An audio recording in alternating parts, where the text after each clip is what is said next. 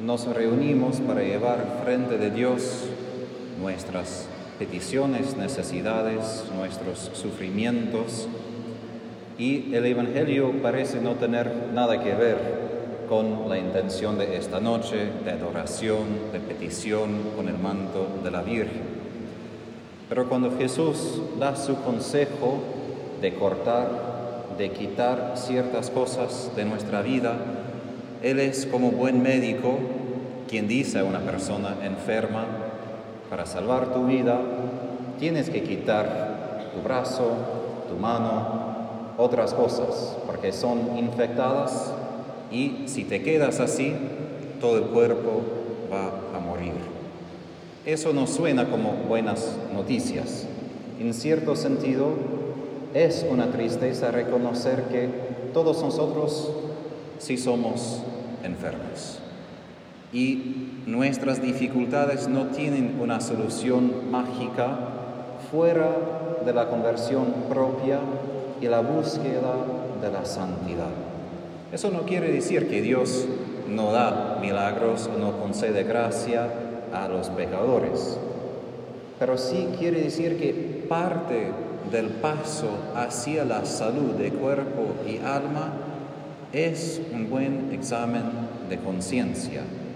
No simplemente para que nosotros pensamos, así ah, somos tan malos y yo cometí esto y otro y otro, sino como Jesús da una imagen a largo plazo, porque hoy en día a veces vivimos tanto al momento, tanto en hoy, ahora, lo que me pasa, lo que siento, que perdemos de la vista lo que pasa al final. Y Jesús dice, es mejor perder ciertas cosas en la vida que entrar al infierno con todo lo que esta vida nos podría haber ofrecido. Y así San Alfonso de Ligori escribió un libro conformidad con la voluntad de Dios y él dice, ¿quién sabe si Dios te hubiera dado todo lo que habías pedido por una vida feliz o perfecta? Quizás no estarías aquí, quizás no estarías cerca de Él, quizás te habrías perdido el camino hacia el cielo.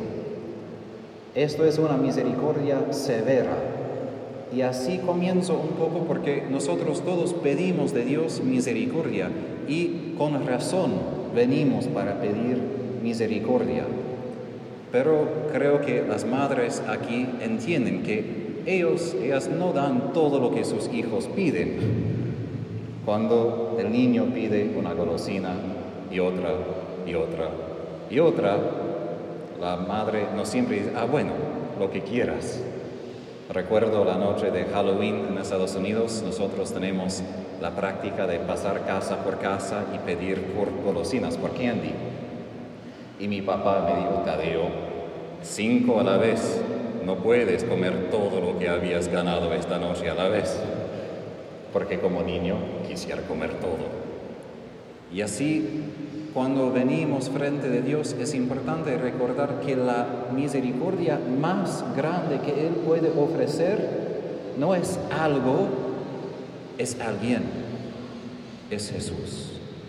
Y cuando la Virgen vino en Guadalupe, en Tepeyac, en México, en algún sentido, ella no ofreció mucho, porque frente de problemas muy prácticos, como la corrupción del gobierno en México, esclavización de los nativos y otros problemas, una pandemia peor de lo que pasamos ahora, ella no paró todo esto de inmediato, pero sí ofreció a su hijo.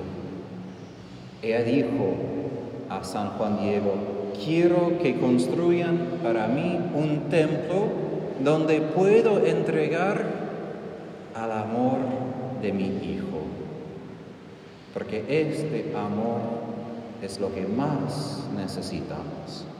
Otra vez, no quiere decir que Dios es indiferente o es indiferente para Él que sufrimos o pasamos enfermedades o dificultades. Vemos en el Evangelio que Jesús pasó tres años sanando haciendo milagros. Pero a veces perdemos de la vista que la misericordia más grande se llama Jesús. Se llama la capacidad de recibirlo en la Eucaristía. La capacidad de poseerlo como alguien que habita en mi propio corazón. Y por esto cualquier cosa que impida que yo pueda comulgar, cualquier pecado, cualquier acción, cualquier hábito que no me permita comulgar, eso es lo que hay que quitar, de algún modo. Porque cualquier cosa que pueda ofrecer este mundo no puede comparar con una santa comunión, con una experiencia con Él. Y Santa Faustina dijo, escribió al fin de su diario, que si los ángeles podrían envidiar, obvio que no envidian porque es un pecado, pero si podrían tener celos de nosotros, quisieran recibir la Santa Comunión, porque ni los serafines, los ángeles más altos, más cercanos a Dios, pueden comulgar.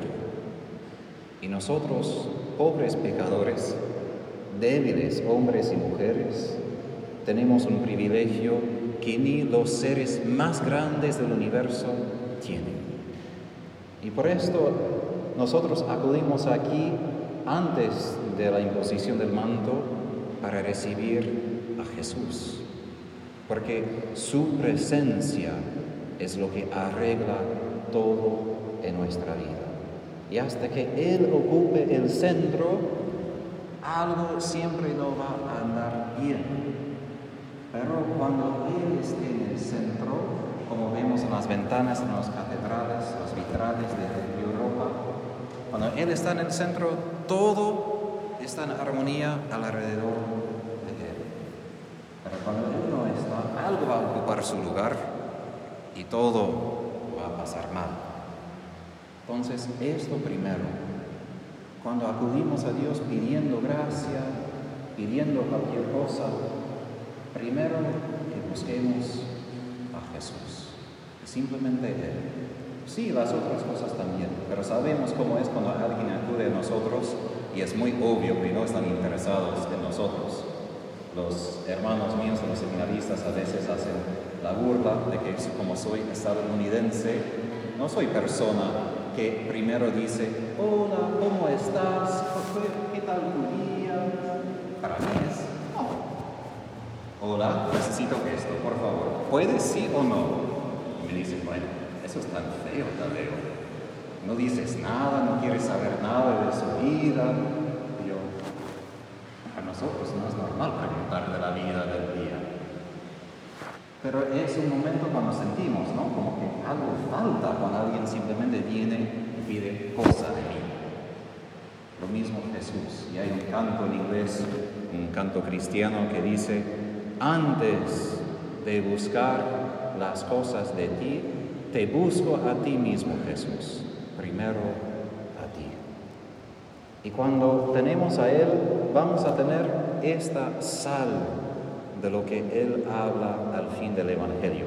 Hay como tres proverbios con los cuales Jesús termina el Evangelio de hoy.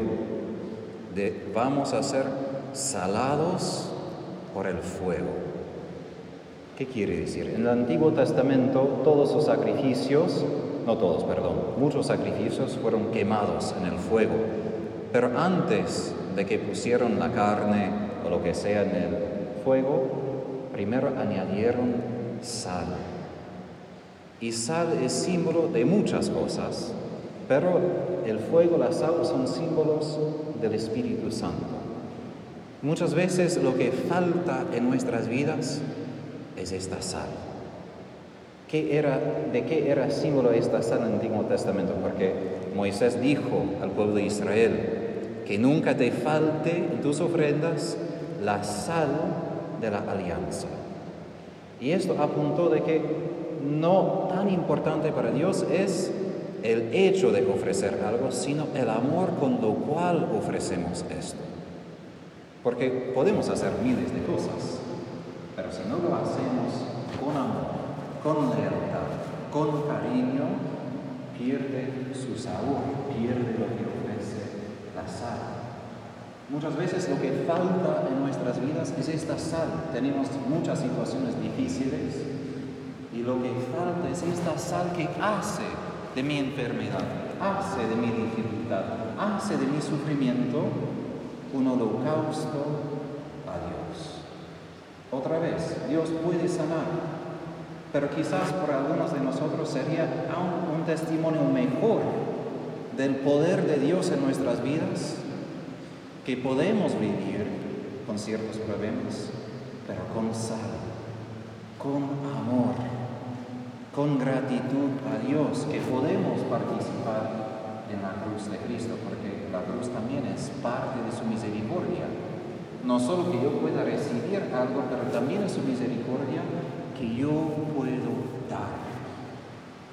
Su misericordia solo alcanza su propósito cuando yo no solo recibo, sino yo puedo amar como Dios ama a nosotros. ¿Y cómo vamos a aprender de amar como Él nos amado? No fuera de la cruz, no fuera de la situación que nos empuja a poder amar así. Entonces, otra vez, podemos pedir que Dios arregle ciertas cosas, y cambie ciertas si no cambia, quizás también pedimos, Jesús, dame esta sal, dame esta capacidad de poder saborear un poco más la cruz contigo para que yo pueda amar como tú amas. Porque nuestra enfermedad peor es nuestra descapacidad de amar. Esto es nuestro problema más grande. Y no simplemente cualquier amor, como digo, es ese tipo de amor. Y la Virgen es la primera quien entiende qué difícil que es estar junto al Calvario. Por eso Dios en su providencia como Padre no solo provee su Hijo al Calvario y nos dice, bueno, necesitas aprender así, sino también pone ahí una madre que entiende nuestro sufrimiento, que consuela nuestro corazón, pero que tampoco inmediatamente dice, bueno, te lo quito. Ella nos quiere madurar para que podamos alcanzar la madurez, la madurez de Cristo. Pidamos esta noche la presencia de la Virgen para que podamos quitar de nuestra vida todo lo que está opuesto a ella, a su Hijo, y para que podamos ser llenos de lo que llena a sus corazones, el fuego y el amor del Espíritu Santo y la sal que nos hace capaces de saborear su cruz.